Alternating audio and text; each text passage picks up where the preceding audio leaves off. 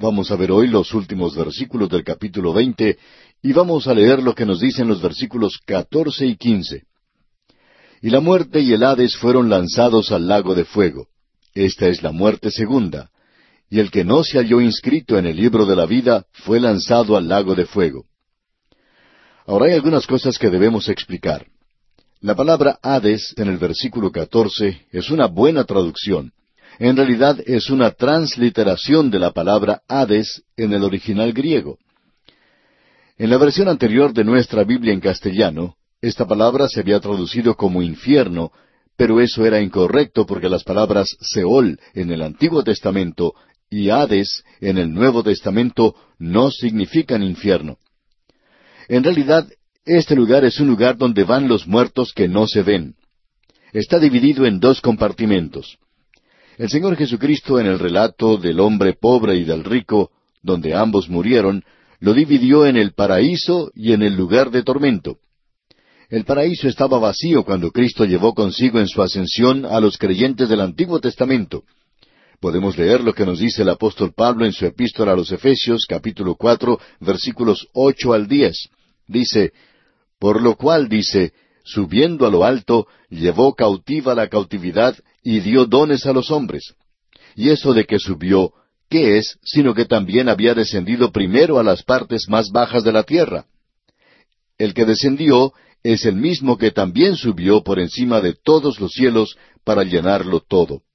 Ahora Él hizo dos cosas. Él le dio dones a los hombres, pero también Él llevó consigo al cielo, es decir, al lugar llamado paraíso, a aquellos santos del Antiguo Testamento que habían muerto. Pero el lugar de tormento entregará a los perdidos a juicio en el gran trono blanco, como ya hemos visto en nuestro programa anterior. Y todos aquellos que tienen que presentarse a ese juicio son perdidos y se nos dice que ellos son arrojados al lago de fuego, que es la muerte segunda. El Señor también lo llamó las tinieblas de afuera. Creemos que esto es simbólico de algo que es peor que un fuego literal, las tinieblas de afuera. Creemos que esto es mucho peor que eso. Es una separación eterna de Dios, porque la muerte indica separación.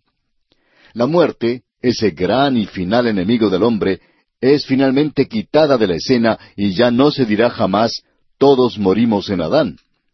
La muerte es personificada en este caso porque es el gran enemigo del hombre.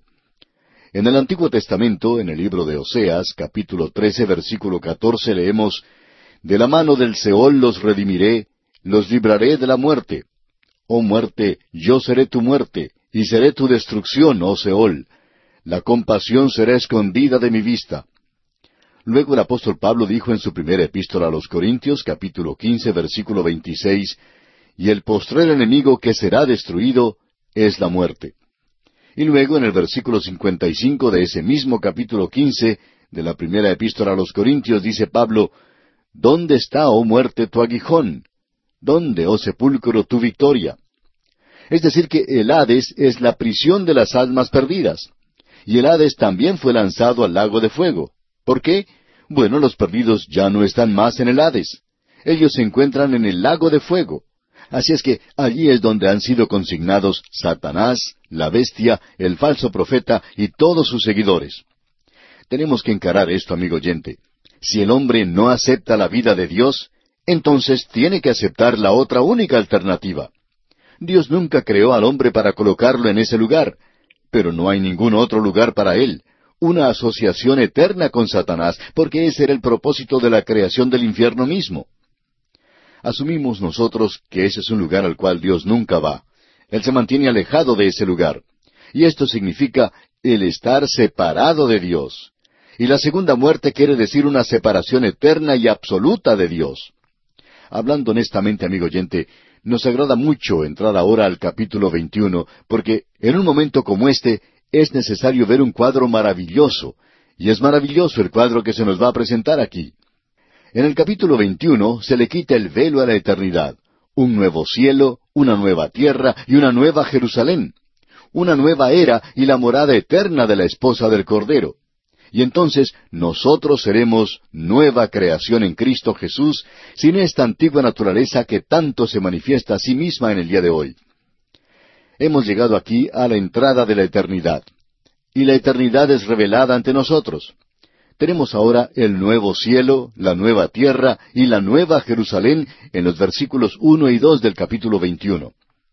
Si podemos adaptar a este programa una expresión moderna, diríamos que este capítulo es algo fuera de este mundo. No tiene nada que ver con la tierra, con la excepción de la primera parte, y vemos nosotros la morada eterna de la iglesia. Ahora, ¿qué es en realidad el cielo? Hoy existe demasiado sentimentalismo. Los ojos se llenan de lágrimas cuando uno habla del cielo. Bueno, amigo oyente, el cielo es un lugar, un lugar palpable. Usted tiene su domicilio allí. A usted se le colocará su nombre sobre usted mismo. Cuando viaje a través de la eternidad al espacio como si se fuera a perder, algún ángel tendrá que hacerlo regresar a casa y tendrá allí una casa. Aquí tenemos una extensa vista de la eternidad en este capítulo. No es sólo el movernos del tiempo a la eternidad, sino a una nueva creación, a un nuevo cielo, a una nueva tierra, a una nueva Jerusalén que nos recibe. Los redimidos han recibido previamente cuerpos glorificados como Cristo. Todas las cosas han sido hechas nuevas. Y un nuevo universo sugiere nuevas formas y métodos nuevos para la vida. Habrá nuevas leyes que regularán este universo. El estilo de vida será cambiado completamente. Y aquí tenemos algunos de los cambios que se sugiere en los próximos dos capítulos. Hemos hecho una lista de seis de ellos.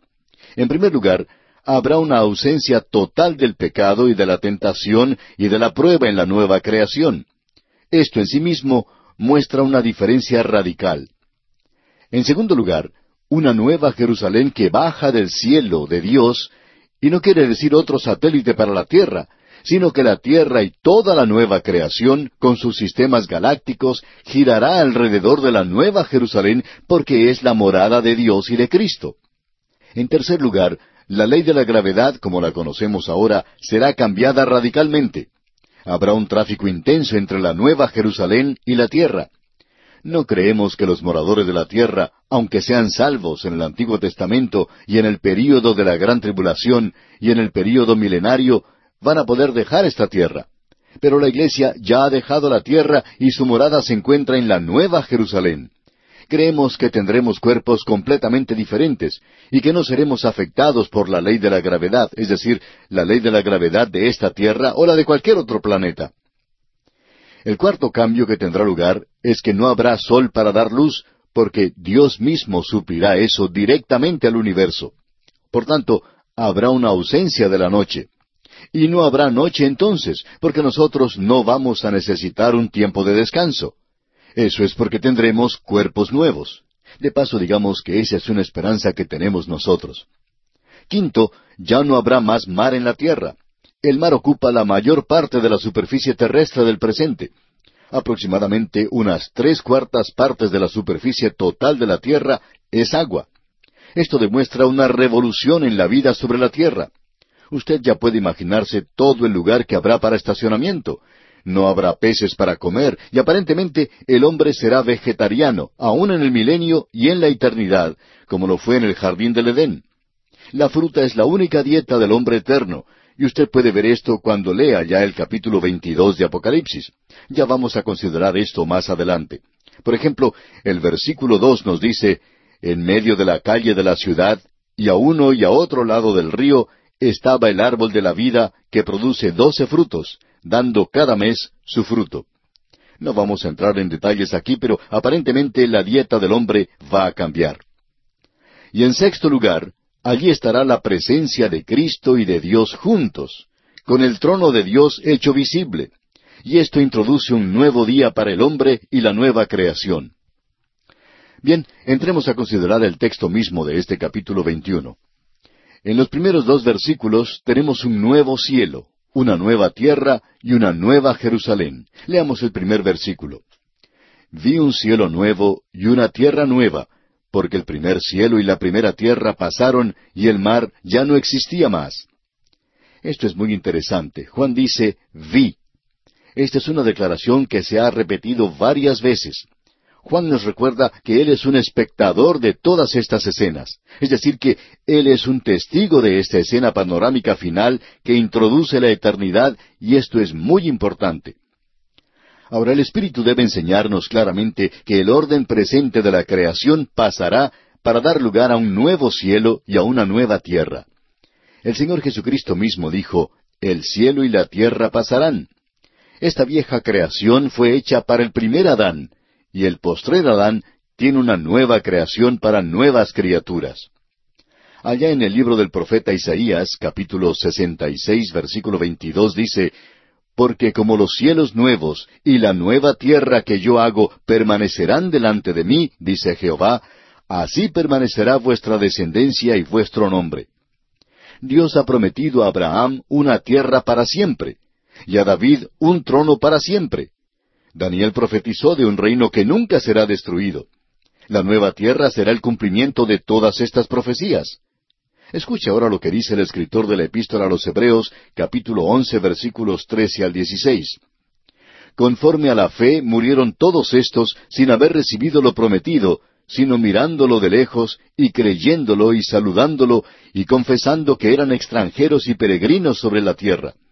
Porque los que esto dicen claramente dan a entender que buscan una patria, pues si hubiesen estado pensando en aquella de donde salieron, ciertamente tenían tiempo de volver pero anhelaban una mejor, esto es, celestial. Ahora, eso de celestial no quiere decir que ellos van al cielo, sino que significa que el cielo está descendiendo a esta tierra. Esto es lo que nosotros queremos decir en el Padre nuestro cuando decimos, venga tu reino, hágase tu voluntad como en el cielo, así también en la tierra. Ahora, volviendo a la epístola a los Hebreos, versículo 16 de este capítulo 11, continúa diciendo aquí, por lo cual Dios no se avergüenza de llamarse Dios de ellos, porque les ha preparado una ciudad. Veamos ahora lo que nos dice Pedro en su segunda epístola, capítulo tres, versículo trece. Pero nosotros esperamos, según sus promesas, cielos nuevos y tierra nueva, en los cuales mora la justicia. Pedro tiene unas cuantas cosas que decirnos en ese tercer capítulo de su segunda epístola. En el versículo siete él dice, pero los cielos y la tierra que existen ahora están reservadas por la misma palabra, guardados para el fuego en el día del juicio y de la perdición de los hombres impíos. Luego en el versículo diez dice, Pero el día del Señor vendrá como ladrón en la noche, en el cual los cielos pasarán con grande estruendo, y los elementos ardiendo serán deshechos, y la tierra y las obras que en ella hay serán quemadas. Puesto que todas estas cosas han de ser deshechas, ¿cómo no debéis vosotros andar en santa y piadosa manera de vivir? La característica principal de la nueva tierra, como hemos sugerido, es la ausencia del mar. Eso automáticamente va a cambiar el clima, la atmósfera y las condiciones de vida. Es imposible para la mente humana el comprender la gran transformación que tendrá lugar en una nueva creación. El mar en el pasado ha sido una barrera y también una frontera para la humanidad, la cual en algunos casos ha sido algo bueno y en otros casos ha sido algo malo. También el mar fue un instrumento de juicio en la época del diluvio. Sin embargo, con la desaparición del mar, la población sobre la tierra puede duplicarse una y otra vez gracias al incremento de la superficie de la tierra. Ahora leamos el versículo dos de este capítulo veintiuno de Apocalipsis. Y yo, Juan, vi la santa ciudad, la nueva Jerusalén, descender del cielo, de Dios, dispuesta como una esposa ataviada para su marido. Llegamos aquí a la parte que nos debe interesar. Este es el lugar donde nosotros vamos a vivir. Cuando usted habla de ir al cielo, ¿en qué piensa? Para la mayoría de la gente es una hermosa isla en algún lugar. Este es un lugar bien definido. Es una ciudad llamada la Nueva Jerusalén. Es una planta dentro de sí mismo. Ya veremos esto cuando lleguemos a esta sección. Y hablando honradamente, amigo oyente, se dice muy poco en la Escritura en cuanto al cielo, pero aquí lo tenemos. Y esta es la razón por la cual esto debe ser importante para nosotros. Será mucho mejor que el lugar en el cual estamos viviendo en este momento. Este versículo dos entonces dice, Y yo, Juan, vi la santa ciudad, la nueva Jerusalén, descender del cielo, de Dios, dispuesta como una esposa ataviada para su marido. No creemos que es posible tener una descripción más hermosa que esta, dispuesta como una esposa ataviada para su marido. Estamos seguros que usted ha podido presenciar muchas ceremonias matrimoniales. Y estamos seguros que es muy difícil decir que ha visto a una novia fea. Siempre se han de presentar muy hermosas.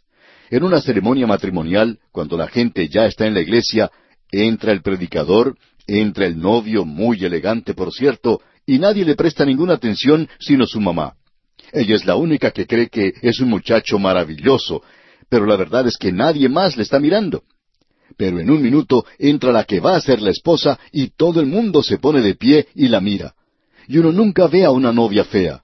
Uno siempre ve que las novias son muy hermosas. Si usted ha podido ver a esa muchacha antes de la boda, se hubiera preguntado si ella podría parecer hermosa para la ceremonia del casamiento. Pero luego, cuando uno las ve vestidas con ese vestido de novia, se pregunta si esta era la misma muchacha que había visto antes.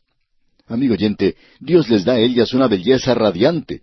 Y es algo muy hermoso cuando uno mira hacia la entrada de la iglesia, y especialmente para el novio, y ver a aquella que está entrando y que va a ser su esposa. ¡Qué cuadro más hermoso, amigo oyente! Y como ya hemos dicho, es casi imposible ver a una novia fea. Parece que Dios transformara a todas estas muchachas en una novia hermosa en ese momento. Y creemos que la razón por la cual hace eso es a causa de la nueva Jerusalén, donde nosotros viviremos, y es como una esposa, dice, ataviada para su marido. ¡Qué cuadro el que tenemos aquí, amigo oyente! Permítanos decirle que esta es la primera vez que podemos echarle una mirada a ella. Ahora creemos que esta ciudad ha estado en existencia por mucho tiempo. El Señor dijo que iba a preparar un lugar para usted hace más de dos mil años, y Él ha estado preparando este lugar para su esposa, la iglesia. Va a ser algo muy hermoso. Ya veremos esto en este capítulo. Él nos da una descripción de esto. Vamos a considerar la Nueva Jerusalén, el lugar hacia el cual se está dirigiendo la iglesia hoy. Somos peregrinos y extranjeros aquí en la tierra, pero tenemos un lugar permanente allá. Regresamos hoy al capítulo 21 de este maravilloso libro, donde vemos siete cosas nuevas. Los cielos nuevos, la nueva tierra, la nueva gente, la nueva Jerusalén, el nuevo templo, la nueva luz, y luego en el capítulo 22 veremos el nuevo paraíso y su río de agua de vida. En nuestro programa anterior dejamos nuestro estudio en el versículo dos del capítulo veintiuno, que dice Y yo, Juan, vi la santa ciudad, la nueva Jerusalén, descender del cielo, de Dios, dispuesta como una esposa ataviada para su marido. Dijimos en nuestro programa anterior que todas las novias en el momento de la ceremonia nupcial son muy hermosas. Quizá no lo sean antes y quizá no lo sean después, pero en ese día especial Dios les da una hermosura sin igual. Y no podemos imaginarnos de un cuadro más hermoso de la iglesia que este cuadro que se nos presenta aquí. Esta nueva Jerusalén es la morada, es el hogar que ha sido preparado para la iglesia. El Señor Jesucristo dijo, Voy pues a preparar lugar para vosotros, y si me fuere y os preparare lugar, vendré otra vez y os tomaré a mí mismo, para que donde yo estoy, vosotros también estéis. No podemos tener un cuadro más hermoso o más apropiado que el que se nos presenta aquí, porque la Iglesia, como vimos al comienzo del período milenario, y en realidad antes que Él viniera a la tierra, vimos la boda del Cordero con la Iglesia como la esposa. Ahora esto nos lleva a este pasaje del día de hoy, y es en realidad el cumplimiento de lo que el apóstol Pablo dijo, hablando a los creyentes de Éfeso, en el capítulo cinco de su epístola a los Efesios, versículos veinticinco y veintiséis, cuando dijo Maridos, amad a vuestras mujeres, así como Cristo amó a la iglesia y se entregó a sí mismo por ella, para santificarla, habiéndola purificado en el lavamiento del agua por la palabra. Creemos que en el tribunal de Cristo, donde tendrá lugar el corregimiento y el juicio de los creyentes, nosotros seremos corregidos. Todo lo que andaba mal en su vida y en la mía tendrá que ser corregido. Allí se tratará con todo pecado y se entregarán las recompensas. Y Él va a hacer algo más. Él lavará a la iglesia por la palabra. La palabra de Dios es un agente limpiador muy poderoso. Y lo es hoy, a fin de presentársela a sí mismo una iglesia gloriosa que no tuviese mancha ni arruga ni cosa semejante, sino que fuese santa y sin mancha. Ese es el cuadro que tenemos aquí en Apocalipsis capítulo 21. La ciudad santa, la nueva Jerusalén, está descendiendo de Dios, del cielo, ataviada como una esposa para su marido. Nos encontramos ahora aquí después del milenio, y por cierto que este ha sido un tiempo bastante largo, y creemos que este es un tiempo que seguirá hacia la eternidad. En su epístola a los Efesios, el apóstol Pablo continúa hablando en cuanto a esta maravillosa relación de Cristo y la Iglesia, y la compara al matrimonio aquí en la tierra. En el mismo capítulo cinco de esta epístola a los Efesios, versículos veintiocho al treinta y dos, leemos Así también los maridos deben amar a sus mujeres como a sus mismos cuerpos.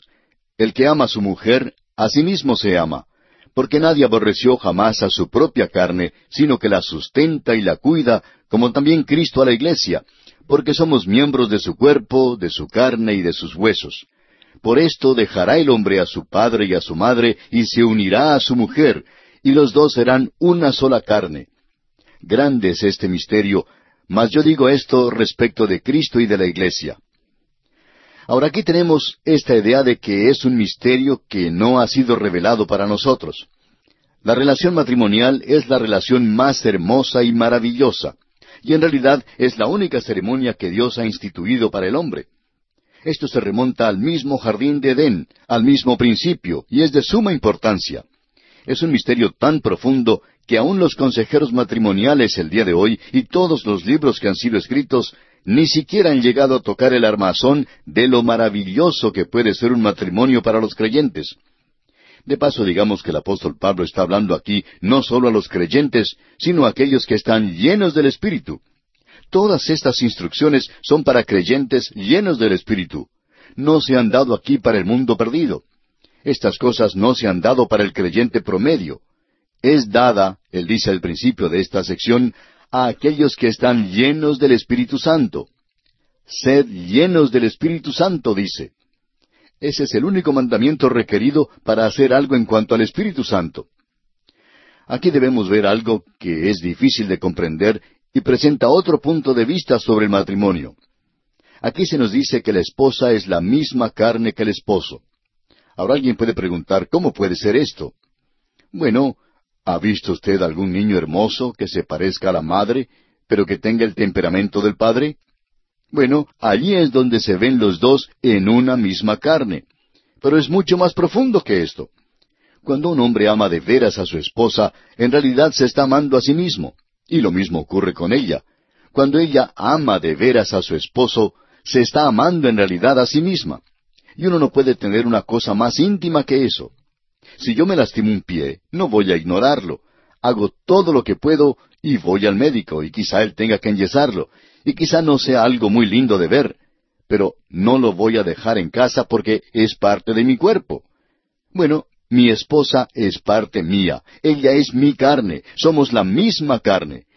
Esto es algo difícil de comprender, pero eso nos demuestra lo íntimo que eso es y nos lleva al mismo principio, a la creación. No podemos entrar en muchos detalles, pero allá en el capítulo dos de Génesis, versículos veintitrés al veinticinco, tenemos algo que puede aclarar este asunto. Dijo entonces Adán, Esto es ahora hueso de mis huesos y carne de mi carne. Esta será llamada varona, porque del varón fue tomada. Por tanto, dejará el hombre a su padre y a su madre, y se unirá a su mujer, y serán una sola carne y estaban ambos desnudos, Adán y su mujer, y no se avergonzaban. Ahora lo importante de esto, que ambos estaban desnudos, es que se conocían el uno al otro. Esta es una relación muy íntima y personal, amigo oyente. Pensamos que hoy este es uno de los grandes problemas del matrimonio, especialmente después que una pareja se ha casado, han tenido su primera pelea, ella se le acerca a él en la cama, pero él siente que hace demasiado calor y quizás se levanta y se va a dormir al sofá.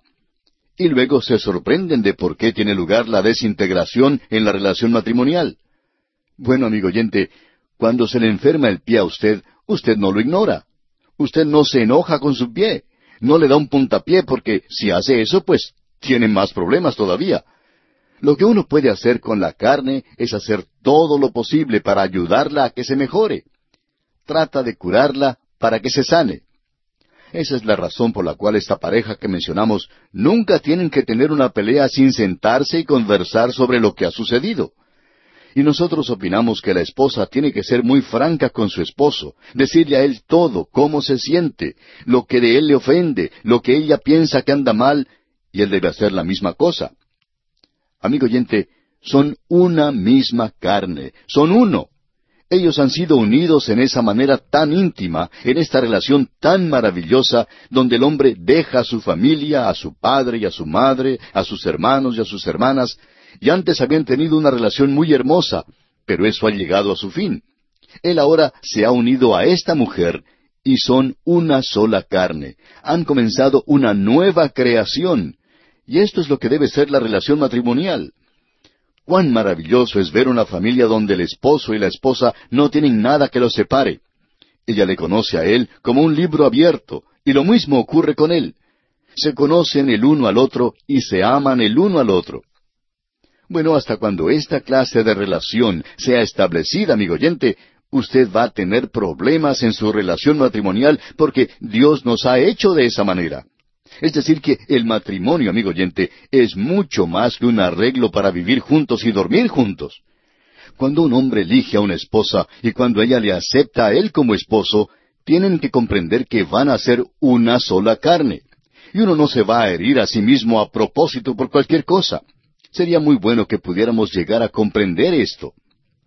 Ahora, esto es un gran misterio, pero él dice que está hablando en cuanto a Cristo y la Iglesia, y aquí lo tenemos.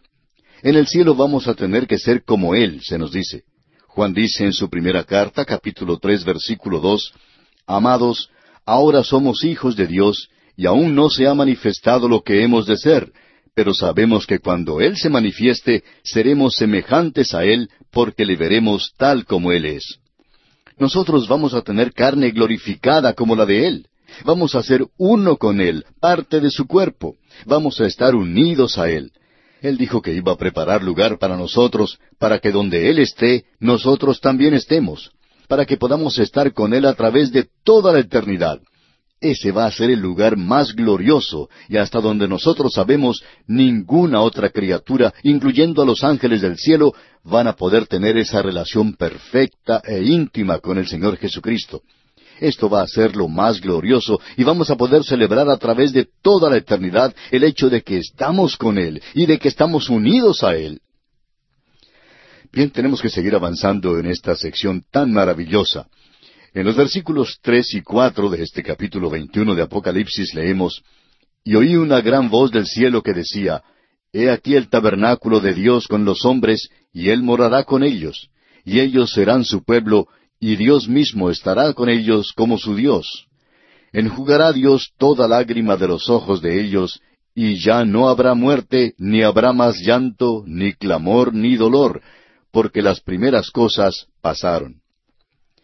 Tenemos aquí algo que es verdaderamente maravilloso. Se habla de el tabernáculo de Dios. Esta es una expresión a la que se ha hecho referencia con anterioridad, especialmente en el Nuevo Testamento se nos dijo que el Verbo se hizo carne y habitó entre nosotros. Eso es lo que Juan dice allá en el primer capítulo de su Evangelio, versículo catorce. Esa carne fue crucificada en la cruz y fue resucitada con un cuerpo glorificado. Y nosotros también vamos a tener un cuerpo glorificado. Vamos a vivir con Él en la nueva Jerusalén. Y más adelante vamos a tener un cuadro de esa nueva Jerusalén. Las calles de oro no son en realidad importantes. Lo que es importante es lo que le hace caminar a usted aquí. Es importante conocer los valores espirituales y psicológicos que habrán allí.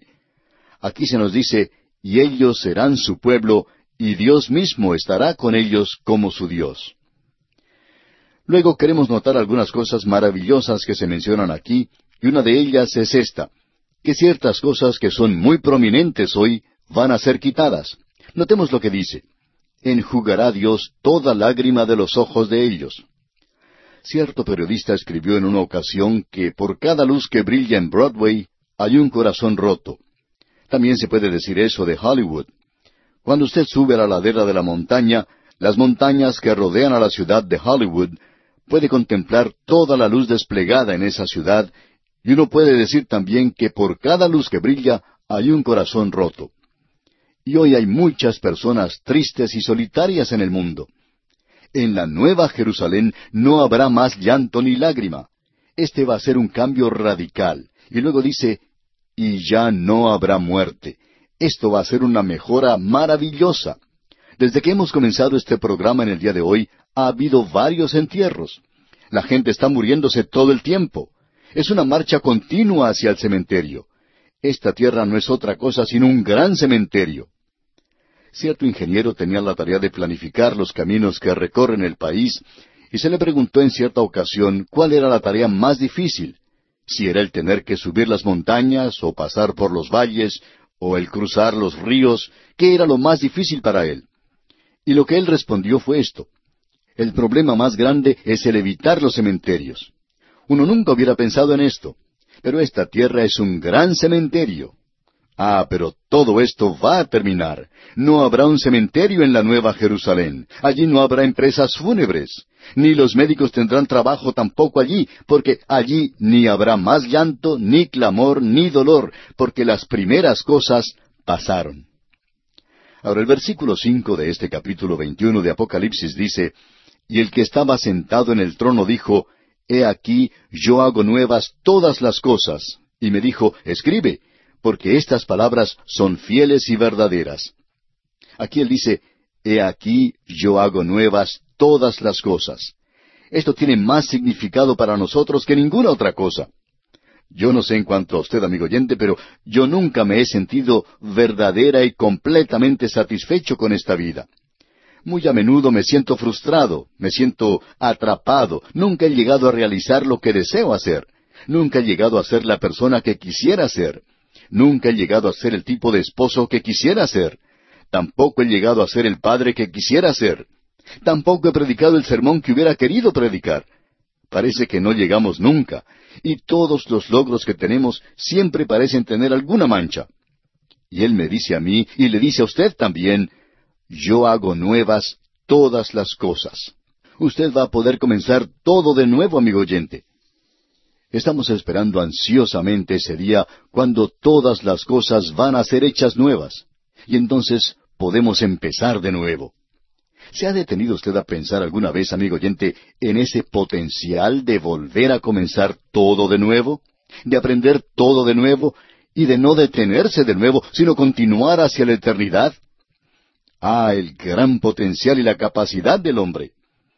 Usted recuerda que cuando ocurrió ese incidente en la Torre de Babel, Dios dijo que sería mejor que descendiera porque nada podría ser ocultado del hombre. El hombre puede ir a la luna. Fue algo insensato de parte de algunos científicos y predicadores el decir que el hombre nunca podría llegar a la luna. Creemos que va a ir mucho más allá. El hombre es un ser muy inteligente que Dios ha creado, pero aún tiene mucho potencial. La muerte le pone punto final a todo aquí para él.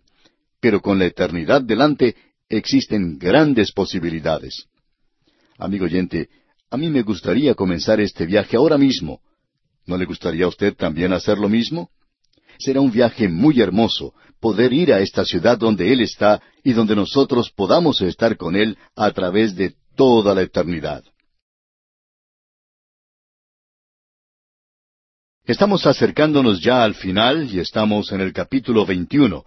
Y para tener una idea mejor de lo que está sucediendo, vamos a leer los versículos 5 al 7 de este capítulo 21, que dicen, Y el que estaba sentado en el trono dijo, He aquí yo hago nuevas todas las cosas.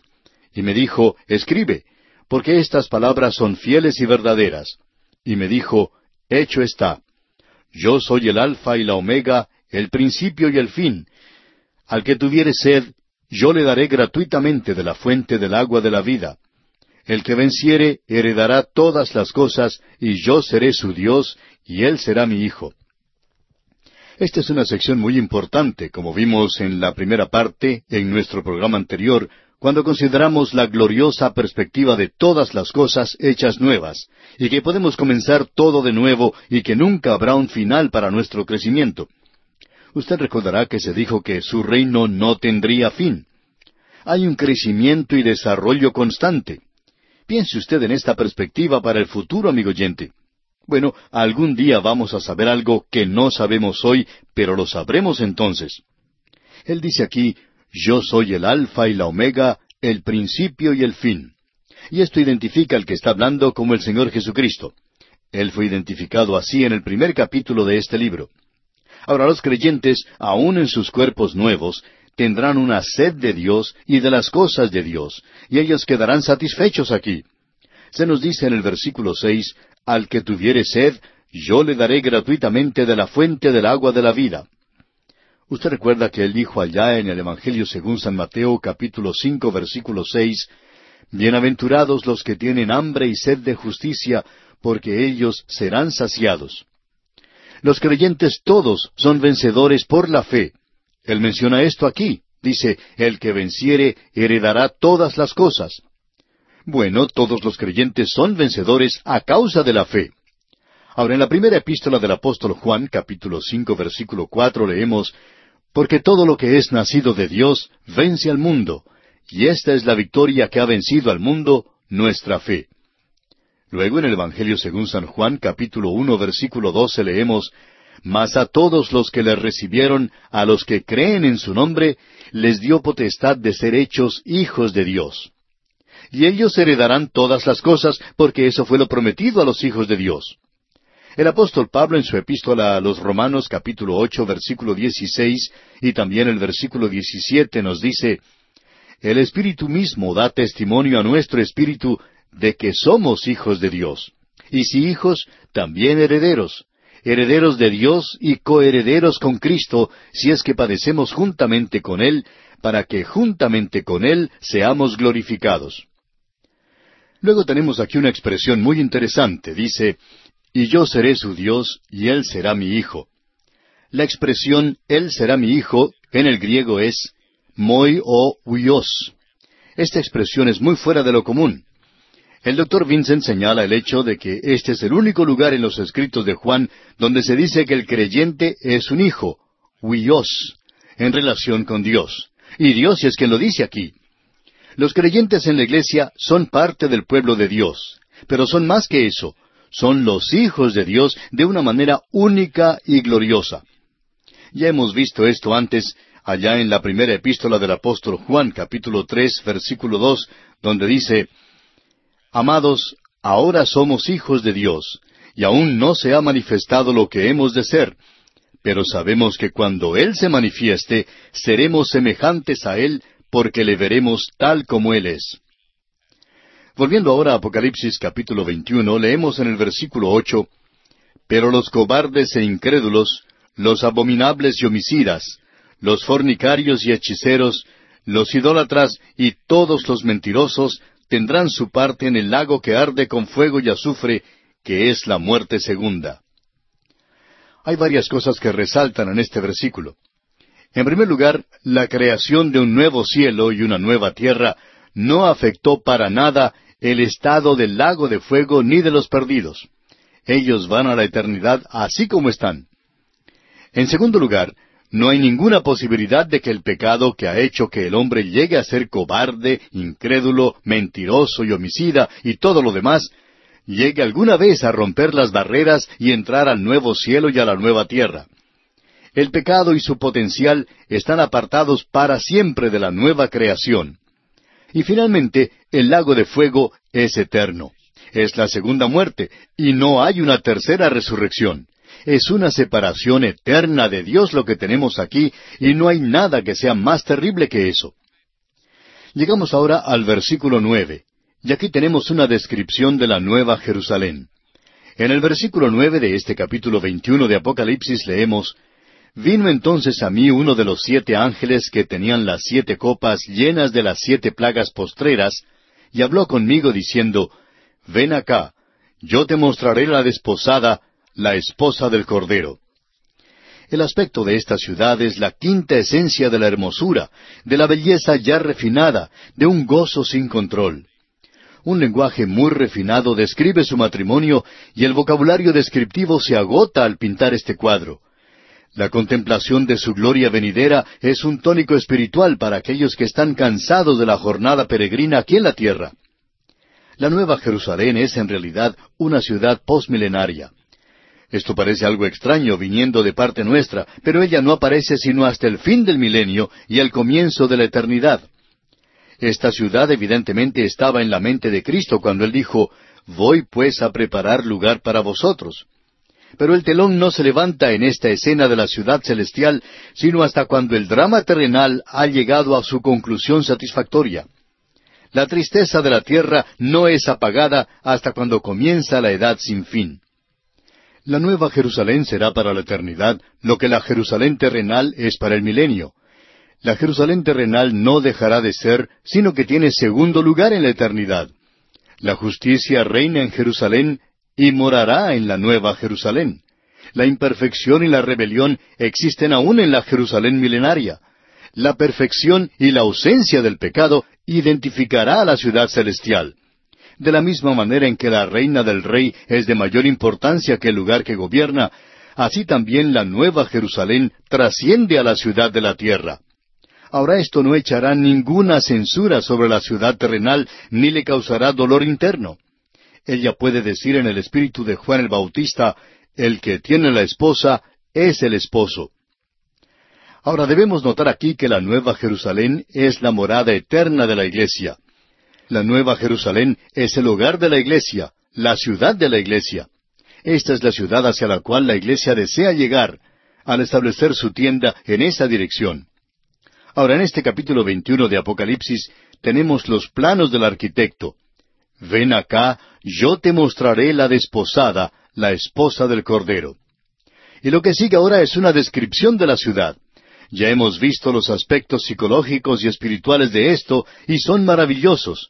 Y estas son cosas que valen la pena contemplar. Pasamos ahora aquí a considerar la relación de la ciudad con los ciudadanos, la ciudad propia con la iglesia. Por cierto que no queremos inferir que una ciudad vacía sin los ciudadanos es la esposa. Los ciudadanos son identificados con la ciudad en el siguiente capítulo. Se nos habla en cuanto a los ciudadanos. Aquellos de afuera son identificados aquí para nosotros en este capítulo 21, versículo 8, como aquellos que han perdido sus derechos civiles, aunque es necesario mantener una distinción entre la esposa y la ciudad. Pero el escritor tiene la intención de considerarlos juntos. Este pasaje es una descripción de los adornos que revelan algo del amor y del valor que el esposo ha conferido a la esposa. El versículo diez entonces de este capítulo veintiuno de Apocalipsis dice Y me llevó en el espíritu a un monte grande y alto, y me mostró la gran ciudad santa de Jerusalén, que descendía del cielo, de Dios. Por cierto que esta ciudad no tiene contraparte entre las ciudades de la tierra. Estas están edificadas en un fundamento terrenal y suben de abajo para arriba. Esta ciudad, en cambio, baja del cielo, se origina en el cielo. Dios es su arquitecto, es decir, el Señor Jesucristo. Él es quien la ha construido. Ahora, aunque la ciudad baja o desciende del cielo, no hay ninguna sugerencia que llegue a esta tierra. La ciudad terrenal nunca va al cielo. La ciudad celestial nunca va hasta la tierra. La distancia que recorre en su descenso es asunto de especulación nada más. Esto ha llegado a puntos de vista extremos en interpretar la Nueva Jerusalén. En el principio mismo, el etianismo, una de las primeras herejías, fue al extremo de aplicar todo este pasaje en cuanto a la Nueva Jerusalén a la Jerusalén terrenal. Los gnósticos, por su parte, otra herejía bien antigua, fueron al otro extremo de espiritualizar este pasaje para hacer lo que se refiere al cielo. Muchas sectas modernas aplican esto de la Nueva Jerusalén a sí mismos y seleccionan una localidad geográfica de su propia elección aquí en la tierra. Los teólogos liberales amilenarios han dejado la ciudad en el cielo, a pesar de la declaración bíblica de que desciende del cielo. Ahora hay dos cosas que son muy evidentes aquí. Desciende del cielo, pero no se dice que llegue a la tierra. Este pasaje de las Escrituras deja a esta ciudad como colgada en el aire. Esto no es incompatible en cuanto a una civilización en el espacio en un planeta nuevo. La Nueva Jerusalén llegará a ser otro satélite de la Tierra, o lo que será más probable, y creemos que es cierto, la Tierra llegará a ser un satélite de la Nueva Jerusalén como también el resto de la creación. Este capítulo indica que la ciudad llegará a ser el centro de todas las cosas y toda actividad y gloria girará alrededor de esta ciudad. Dios estará allí. Su centro principal y su universo es teocéntrico, es decir, que está centrado alrededor de Dios. La Nueva Jerusalén es, por tanto, digna de recibir tal posición preeminente por la eternidad. Ahora el versículo once dice, teniendo la gloria de Dios, y su fulgor era semejante al de una piedra preciosísima como piedra de jaspe, diáfana como el cristal. El apóstol Pablo instruye a los creyentes a regocijarse en la esperanza de la gloria de Dios. Eso lo vemos en su epístola a los Romanos capítulo cinco versículo dos. Esta esperanza llegará a realizarse en la ciudad santa. El hombre en pecado nunca ha sido testigo de la revelación de la gloria de Dios. La experiencia de Israel en el desierto les enseñó a ellos que cada vez que había una rebelión en el campamento, la gloria de Dios aparecía en juicio pero la manifestación de Dios en gloria crea el terror en un corazón pecaminoso. Pero qué gloriosa anticipación al poder contemplar su gloria cuando estemos vestidos con la justicia de Cristo. Hay dos cosas maravillosas que hacen de esta ciudad la manifestación de toda la gloria de Dios. La presencia de Dios hace de esta ciudad la fuente de la gloria para el universo. Toda bendición es irradiada de esta ciudad. Segundo, la presencia de los santos no prohíbe la manifestación de la gloria de Dios. El pecado hizo que Dios quitara su gloria de la presencia del hombre. En esa ciudad, todo esto ya ha quedado en el pasado. El hombre redimido, morando con Dios en la ciudad, teniendo la gloria de Dios, es el gran objetivo, lo cual es digno de Dios. Esta ciudad revela el alto propósito de Dios en la iglesia, cual es el de llevar muchos hijos a la gloria. Ahora, la palabra que ha sido traducida aquí como fulgor, en griego es foster, y es la palabra que indica la fuente de la luz. La ciudad es la que da la luz. No refleja la luz como la luna, tampoco genera luz por una combustión física como el sol, sino que la origina, es la fuente de la luz y es la presencia de Cristo la que da explicación a todo esto, como Él ya ha declarado, yo soy la luz del mundo. Dios es la luz, amigo oyente. Toda la ciudad es como una piedra preciosa, y a ésta se la compara como piedra de jaspe. La piedra de jaspe moderna es una piedra de muchos colores de cuarzo. Y la piedra a la cual se refiere aquí no puede ser eso, porque esta piedra no es opaca. Jaspe es una transcripción de la palabra iespis, que es de origen médico, y Moffat sugiere que iespis puede significar la piedra de ópalo moderno, diamante o topacio. Esta piedra es transparente y brillante, lo cual sugiere una de estas piedras parecidas al diamante. El diamante parecería estar más cerca de esta descripción que cualquier otra piedra conocida por el hombre. La similitud de la palabra hebrea para cristal, mencionada ya en Ezequiel, capítulo uno, versículo veintidós, a la palabra hebrea para ojo, ayuda a fortalecer este punto de vista. La Nueva Jerusalén es un diamante engarzado en oro. Esta ciudad es el anillo de compromiso de la esposa. En realidad es el anillo de matrimonio. Es el símbolo del compromiso y de la boda de la iglesia con Cristo. Ahora se nos habla del muro y de las puertas aquí. Veamos lo que dicen los versículos doce al dieciséis de este capítulo veintiuno de Apocalipsis tenía un muro grande y alto con doce puertas, y en las puertas doce ángeles y nombres inscritos, que son los de las doce tribus de los hijos de Israel. Al oriente tres puertas, al norte tres puertas, al sur tres puertas, al occidente tres puertas. Y el muro de la ciudad tenía doce cimientos, y sobre ellos los doce nombres de los doce apóstoles del Cordero. El que hablaba conmigo tenía una caña de medir, de oro, para medir la ciudad, sus puertas y su muro. La ciudad se halla establecida en cuadro, y su longitud es igual a su anchura, y él midió la ciudad con la caña doce mil estadios. La longitud, la altura y la anchura de ella son iguales. Llegamos aquí a la descripción física y no vamos a tener oportunidad de entrar en muchos detalles hoy, pero debemos decir que los muros de la ciudad son para protección. Una ciudad amurallada es una ciudad segura. La Nueva Jerusalén es una ciudad segura, y los que moran allí moran en seguridad. La Jerusalén celestial gozará de los frutos de la seguridad y de la paz, formada por aquellos que encontraron la paz con Dios en la tierra, y ella experimentará la totalidad de la paz a través de la eternidad. Los muros son una señal que la ciudad ha logrado el significado completo de su nombre. Los muros tenían una altura de ciento cuarenta y cuatro codos, o sea unos sesenta y cinco metros. Heródoto estima que los muros de la antigua ciudad de Babilonia eran de cincuenta codos de ancho y doscientos de altura. Estos muros eran construidos para hacer la ciudad inexpugnable. La gran altura de los muros de la Nueva Jerusalén son en proporción al gran tamaño de la ciudad. La belleza, en lugar de la protección, es el motivo y el diseño de ella. Dice que el material del muro era de jaspe. La más dura de las sustancias y la más hermosa de las piedras constituyen el exterior de la ciudad.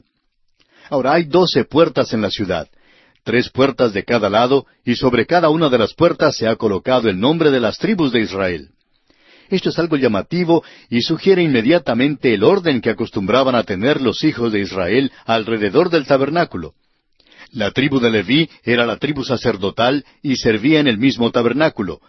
La Nueva Jerusalén es un templo, en cierto sentido un tabernáculo, pero allí está Dios con el hombre. La iglesia constituye el sacerdote que le sirve a él constantemente. Ellos le sirven como tal en la ciudad y moran allí como lo hizo Leví en el tabernáculo todo en la eternidad mirará hacia esta ciudad porque allí está Dios. Los hijos de Israel en la tierra disfrutarán de la misma relación con la ciudad que tenían con el tabernáculo en el desierto y más adelante con el templo en la ciudad. Esta ciudad será el tabernáculo para los hijos de Israel. Ellos estarán entre la multitud que irá a esa ciudad a adorar en la eternidad. Ellos vendrán de la tierra para presentar su adoración en la gloria. Ellos no morarán en la ciudad, del mismo modo que no moraron en el tabernáculo antiguo. Aquellos que morarán allí serán los sacerdotes, quienes son la iglesia. La iglesia ocupa el lugar más cerca a Dios en la eternidad, y la esposa, como Juan en el aposento alto, puede reposar su cabeza sobre su seno. ¿Quién es esta que sube del desierto recostada sobre su amado? Esto es lo que pregunta el cantar de los cantares de Salomón. Es la esposa, y ella ha venido del desierto, el cual es este mundo presente. Pero las doce tribus de Israel irán a la ciudad celestial a adorar. Tres tribus irán en cada lado de los cuatro de la ciudad, y luego ellos regresarán a la tierra después de un período de adoración. Pero la iglesia morará en la nueva Jerusalén.